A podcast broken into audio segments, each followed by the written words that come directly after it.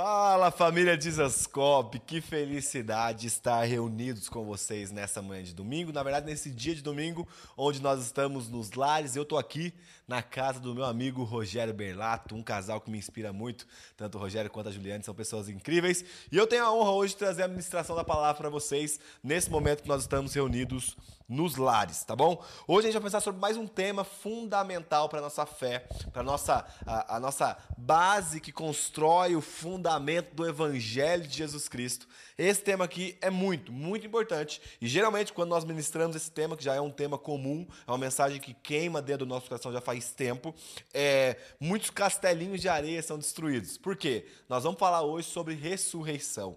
Vamos pensar um pouquinho sobre ressurreição e sobre como a ressurreição então se encaixa nesse processo escatológico, nesse processo do retorno de Cristo Jesus. Então abre comigo a sua Bíblia aí, 1 Coríntios capítulo 15, versículo 51. 1 Coríntios capítulo 15, versículo 51. A Bíblia diz: Eis que vou lhes revelar um mistério.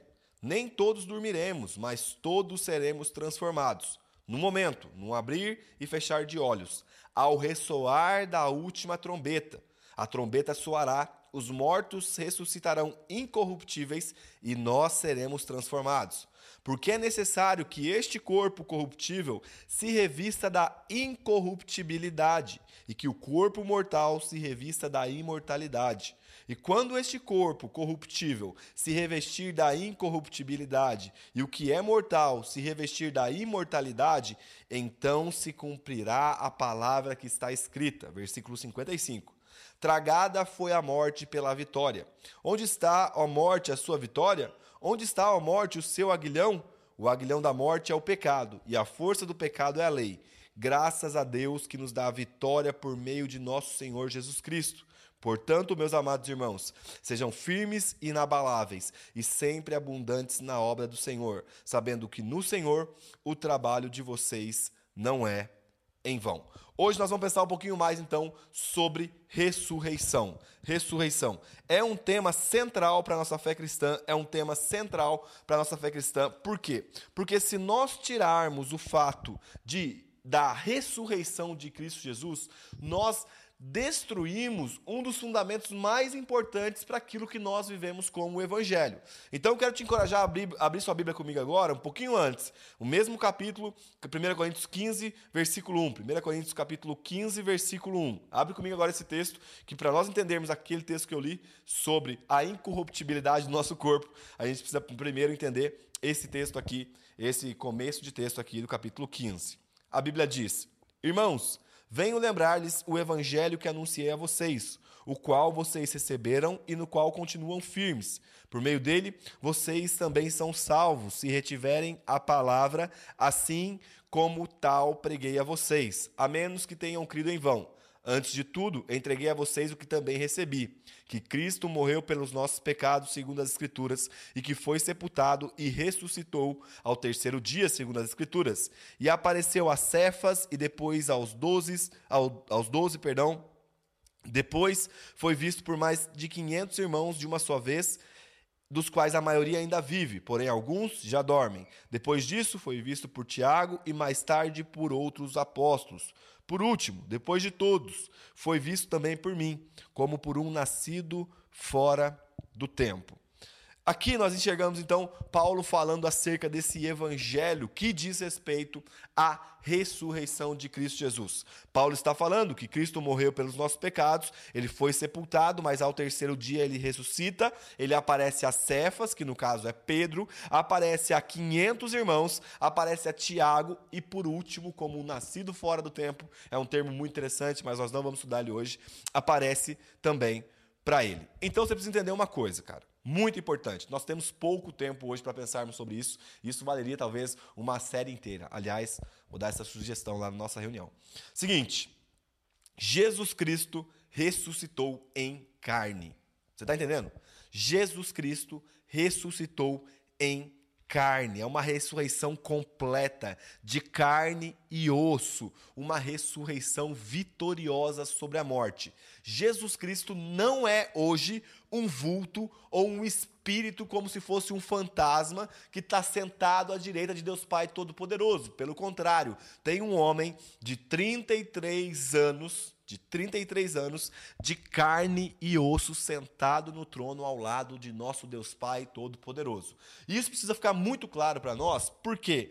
Porque se nós tirarmos o fato de Jesus Cristo ter ressuscitado é, em carne, nós quebramos o fundamento da fé cristã, porque ocasiona diversas consequências que mexem em fundamentos para nós. Então, Paulo vai falar em 1 Coríntios, capítulo 15, versículo 12. Aliás, quero te encorajar, gente. Por favor, leiam 1 Coríntios 15, 12. É, perdão, 1 Coríntios 15, que é o capítulo que fala da ressurreição.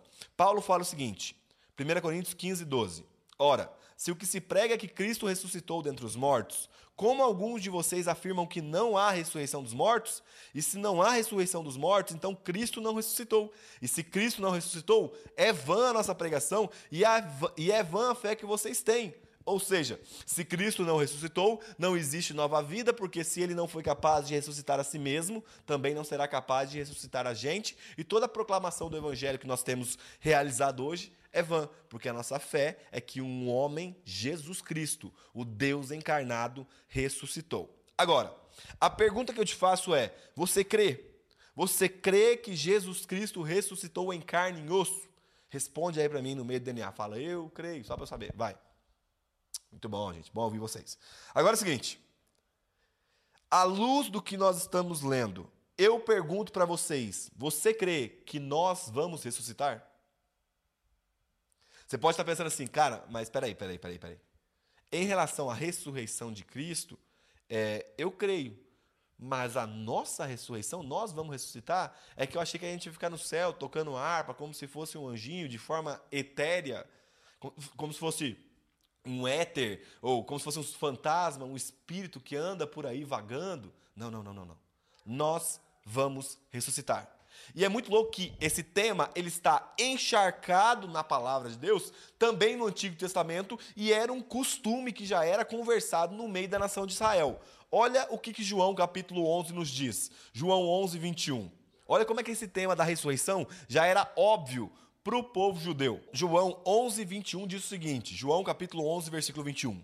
Então Marta disse a Jesus, se o Senhor estivesse aqui, o meu irmão não teria morrido, mas também sei que, mesmo agora, tudo o que o Senhor pedir a Deus, ele concederá. Jesus disse a ela: O seu irmão há de ressurgir. Ao que Marta respondeu: Eu sei que há de ressurgir na ressurreição do último dia. Escuta. Marta, ou melhor, estamos diante de um velório, de um sepultamento, está Lázaro preso dentro de uma tumba, morto, e aí Jesus chega e fala assim: ó, o seu irmão há de ressurgir. Claro que, no contexto específico que eu acabei de citar, era uma ressurreição literal ali, ele se levantaria naquele momento. Mas Marta, numa visão escatológica, olha para a ressurreição do seu irmão no último dia. Então ela já entendia que, de fato, os seres humanos, homens e mulheres, ressuscitariam.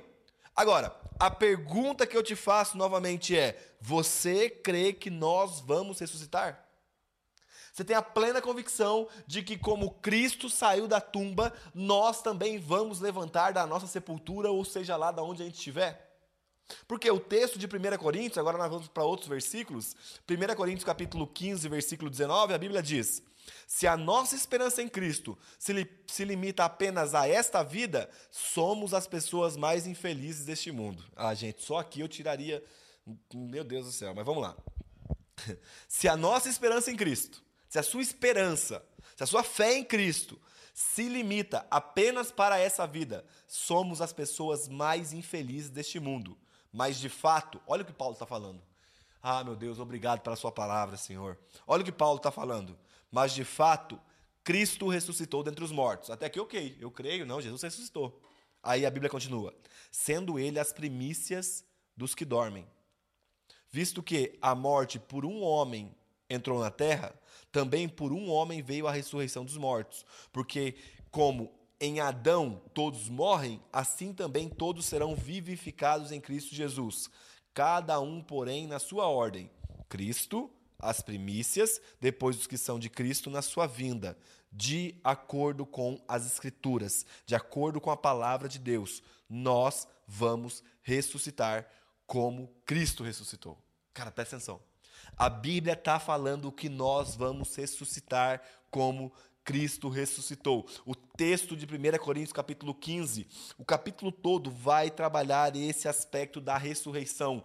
Tanto a ressurreição de Cristo, do versículo 1 ao versículo 8, quanto a nossa ressurreição, do versículo 51 ao versículo 58, que é o texto que nós acabamos de ler. Então, a nossa ressurreição, e a gente precisa entender como que funciona basicamente, porque onde vem a confusão? A pergunta que fica é: onde então a ressurreição se encaixa? Porque eu não vou ressuscitar hoje. Tipo, se eu morrer hoje, provavelmente vocês tenham parentes que morreram em Cristo, que nesse momento estão sepultados, e eles não vão ressuscitar nesse momento. Existe dentro da agenda escatológica de Deus, dentro da, daquilo que eu tenho batido na tecla constantemente, dentro da narrativa do Evangelho que Deus está manifestando na terra, um ponto, um momento central onde nós vamos ressuscitar. E aqui que está a grande questão, que a nossa ressurreição está estritamente vinculada ao retorno de Cristo.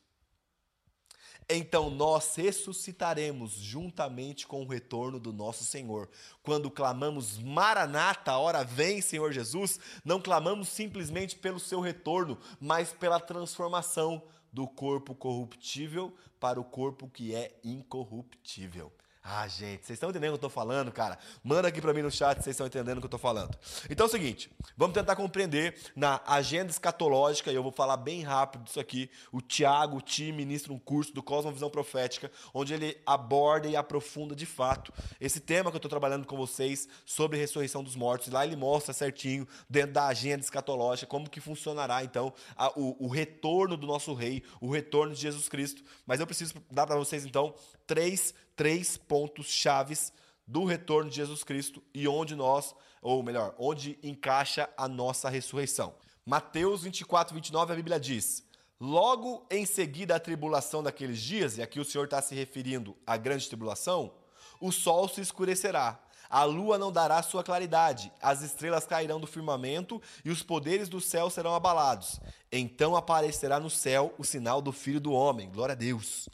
Todos os povos da terra se lamentarão, lamentarão, perdão, e verão o Filho do homem vindo sobre as nuvens do céu, com poder e grande glória, e ele enviará os seus anjos com grande som ou e ele enviará os seus anjos com grande som de trombeta, os quais reunirão seus escolhidos dos quatro ventos, de uma a outra extremidade dos céus. 1 Coríntios, capítulo 15, versículo 52. No momento, num abrir e fechar de olhos, ao ressoar da última trombeta, a trombeta soará e os mortos ressuscitarão incorruptíveis e nós seremos transformados. Então, uh, os três pontos chaves que nós vamos pensar aqui um pouquinho bem rápido em relação ao retorno de Cristo. O primeiro ponto aqui está vinculado à grande tribulação. Então, no fim da grande tribulação, ao som da última trombeta, de acordo com Mateus 24 e de acordo com 1 Coríntios capítulo 15, o Senhor retorna automaticamente o retorno do Senhor já está vinculado com um outro ponto-chave, que seria o arrebatamento dos crentes e a transformação desses crentes. Então, quando você tem a mentalidade arrebatamento, eu não quero que você é, entenda a partir de uma mentalidade escapista, que seria vai me arrebatar para que o Senhor possa agora manifestar sua ira na terra. Não nós passaremos pela grande tribulação, como o texto de Mateus 24 está declarando. O arrebatamento aqui acontece como um ato de nos elevar aos céus para que sejamos transformados e possamos retornar à terra com o nosso Senhor. Então, se o primeiro ato é. É que assim, é difícil explicar algo que vai acontecer em sequência nós talvez não vamos conseguir identificar aqui, aqui, aqui, porque é num piscar de olhos, entende? O Senhor aparece, a última trombeta toca, nós somos arrebatados, somos transformados. Eu estou tentando é, fracionar para vocês um acontecimento que talvez acontecerá instantaneamente, no que diz respeito ao retorno de Cristo, a esse momento da última trombeta. Então vamos lá. Se o primeiro momento é o fim da grande tribulação e o som da última trombeta, Cristo retorna, o segundo momento seria o arrebatamento dos crentes e a transformação desses mesmos crentes.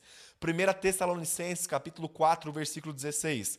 1 Tessalonicenses, capítulo 4, 16, a Bíblia diz: Porque o Senhor mesmo, dada a sua palavra de ordem, ouvida a voz do arcanjo e ressoada a trombeta de Deus, descerá dos céus, e os mortos em Cristo ressuscitarão primeiro. Depois, nós, os vivos que ficarmos, seremos arrebatados juntamente com eles, entre as nuvens, para o encontro com o Senhor nos ares, e assim estaremos para sempre com o Senhor. 1 Coríntios capítulo 15, versículo 52. Nós já lemos esse texto, mas eu quero reforçar. No momento, no abrir e fechar de olhos, ao ressoar da última trombeta, a trombeta soará, os mortos ressuscitarão incorruptíveis e nós seremos transformados, porque é necessário que este corpo corruptível se revista da incorruptibilidade e que o corpo mortal se revista da imortalidade. Então presta atenção.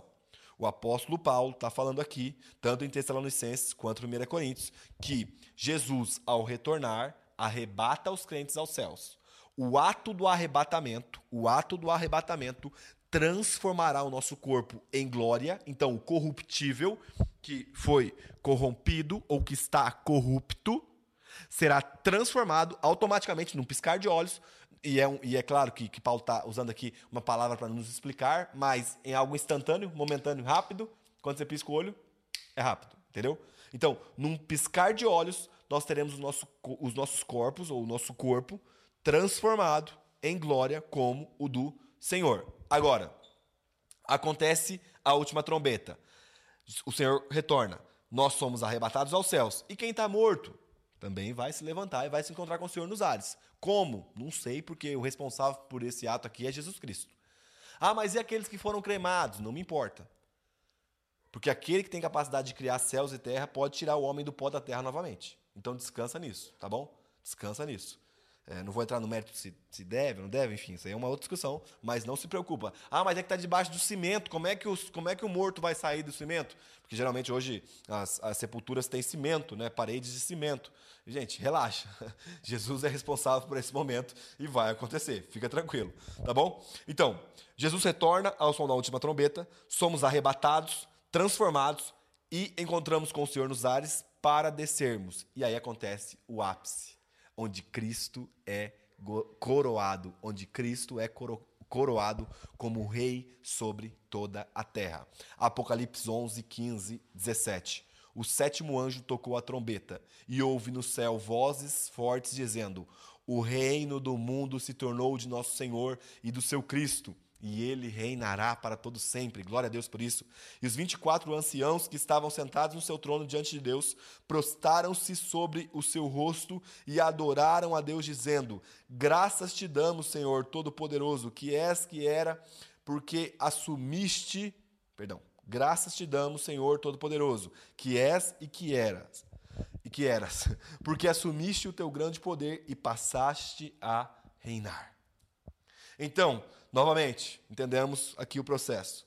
O Senhor volta, arrebata os crentes, somos transformados, descemos com ele. Ele é coroado e agora reinará de fato sobre toda a terra. Jesus já não reina sobre a terra? Sim, mas o reino está avançando. Nós estamos expulsando as forças malignas para que de fato, quando ele retornar, ele vai reinar em sua plenitude sobre toda a terra. E a partir daqui, então, entra o reino milenar, e aí é um outro momento, uma outra discussão.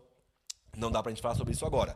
Eu só queria mostrar para vocês como que a nossa ressurreição está estritamente ou extremamente vinculada, tá? A nossa ressurreição está extremamente vinculada ao retorno de Jesus, que é esse nosso clamor maranata. A pergunta é: por que, que nós precisamos ressuscitar?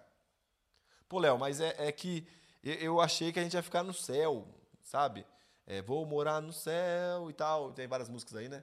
É porque a nossa mentalidade, gente, foi encharcada com a mentalidade platônica, onde ah, aquilo que é matéria não é santo.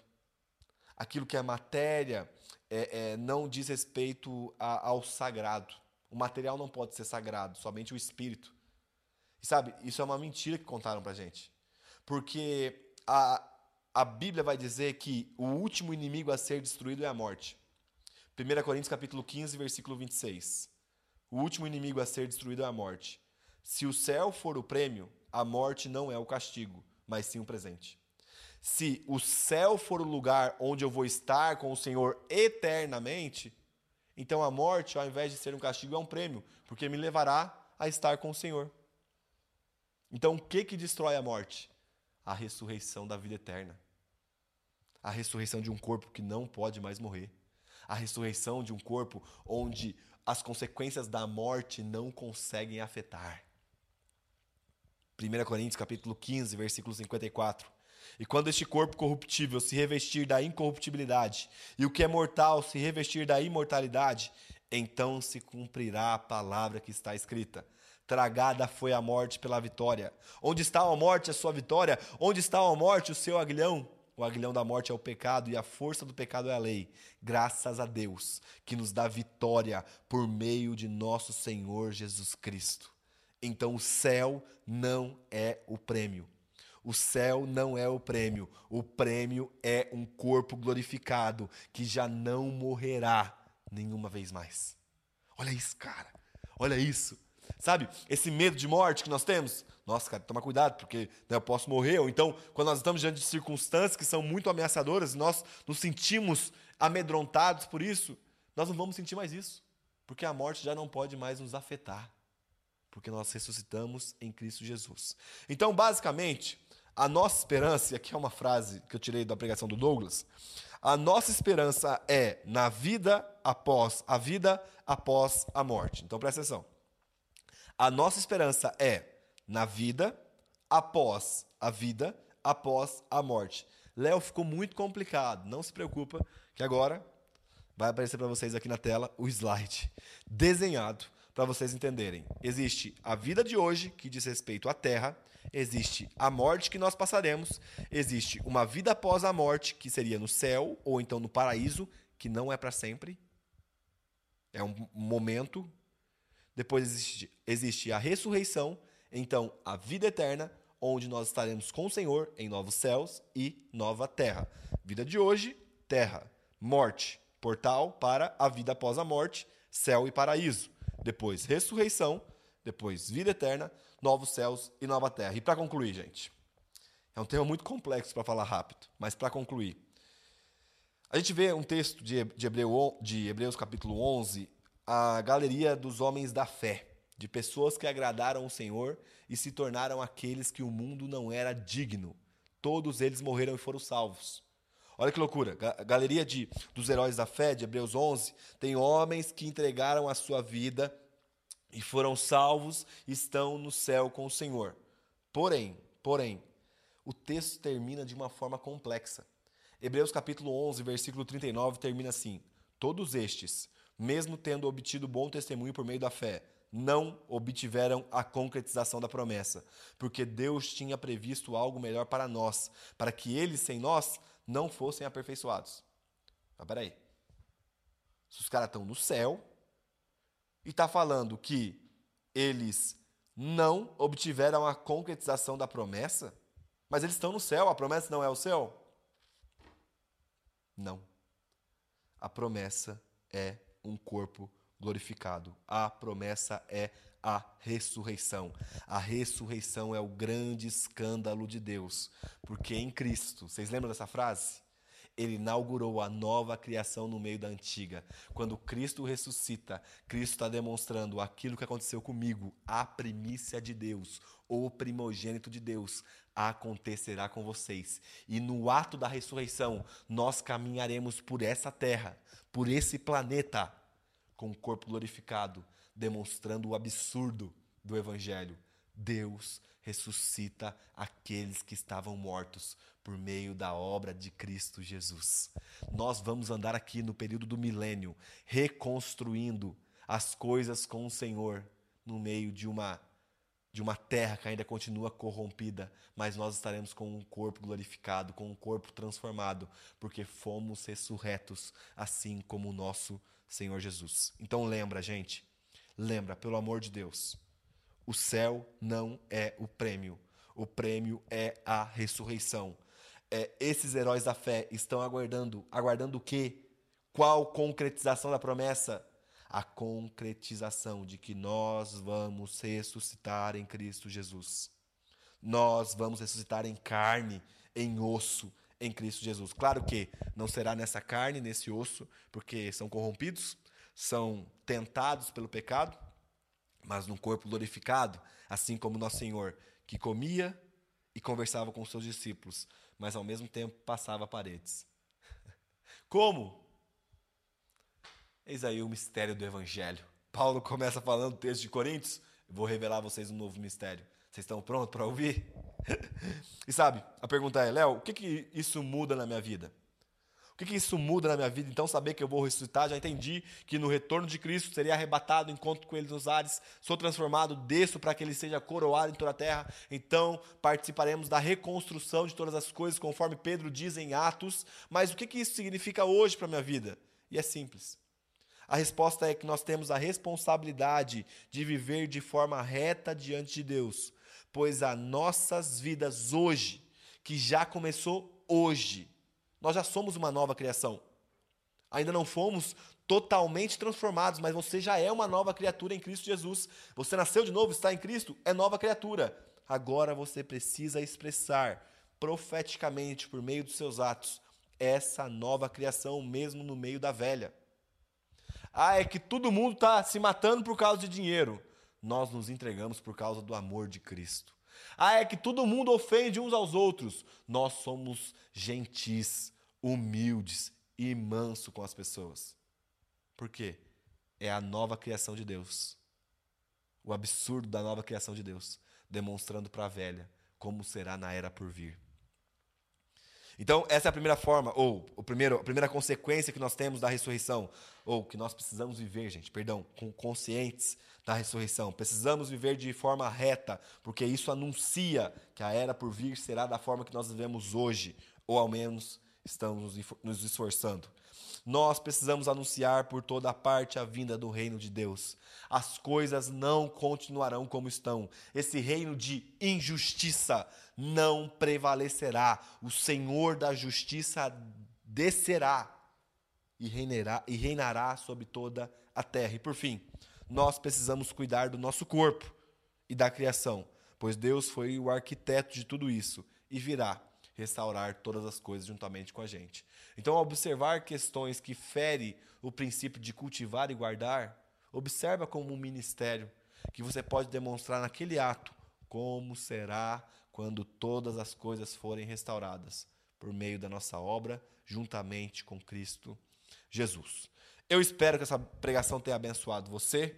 Cara, nós precisaríamos de muito tempo para aprofundar sobre esse tema, mas o que eu quero que você tenha em mente é que nós já ressuscitamos em Cristo, no nosso espírito. Seremos transformados em glória, mas até lá vamos caminhar por essa terra, mostrando como que a nova criação é diferente da velha, mostrando os atributos de Cristo, porque ele foi a primícia da nova criação, que expressou como será então na era por vir.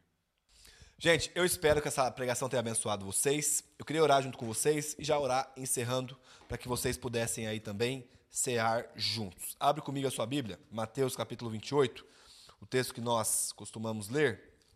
Vamos ler juntos para a gente encerrar o nosso período e irmos para a ceia e também para o almoço. Olha aí, a galera que gosta de almoçar, eu também gosto de almoçar. Eu devo estar com fome nesse momento que eu acabei de pregar, né? Mas na verdade não é esse momento. Mateus capítulo 28. É e ainda não. É e ainda não. Bora, vamos orar. Senhor, muito obrigado, porque a tua palavra nos garante que esse corpo corruptível será transformado em um corpo incorruptível. E nós descansamos na promessa de que nós vamos ressuscitar em Ti, assim como o Senhor ressuscitou. Nos traga consciência de eternidade, nos livra de uma mentalidade escapista que pensa em fugir do mundo. Pelo contrário, levanta homens e mulheres que são semelhantes a Cristo, responsáveis por esse mundo, porque entenderam que a nova natureza já está dentro de nós. E nós precisamos expressar essas virtudes que já estão dentro de nós. Eu oro por isso, sobre cada irmão, cada irmã, cada lar que está reunido, cada pessoas, cada grupo de pessoas que estão reunidas nesses lares, Senhor, para que nós possamos ter a consciência de que a era por vir já é uma realidade dentro de nós, de que nós somos responsáveis em expressar essas atitudes daquilo que se consumará em sua plenitude quando o Senhor retornar e nos arrebatar, para que sejamos transformados. Então o Senhor descerá e será coroado com glória e louvor pelo teu povo, Senhor. Nós almejamos esse dia e te louvamos em nome de Jesus. Amém e amém. Eu termino o texto, ou oh, perdão, termino essa pregação, termino o nosso momento de pregação, lendo o texto de Mateus, capítulo 28, versículo 18. Jesus, aproximando-se, falou-lhes, dizendo: Toda autoridade me foi dada no céu e na terra, portanto, vão e anunciem, façam discípulos de todas as nações, batizando-os em nome do Pai, do Filho e do Espírito Santo, ensinando-os a guardar todas as coisas que tenho ordenado a vocês, e eis que eu estou com vocês até o fim dos tempos. Que o grande amor do Pai, que o grande amor do Pai, que o grande amor do Pai, que a graça do nosso Senhor e Salvador Jesus Cristo e que as ricas e doces consolações do Espírito Santo estejam sobre nós e nós declaramos amém. Deus abençoe vocês e bora pra ceia.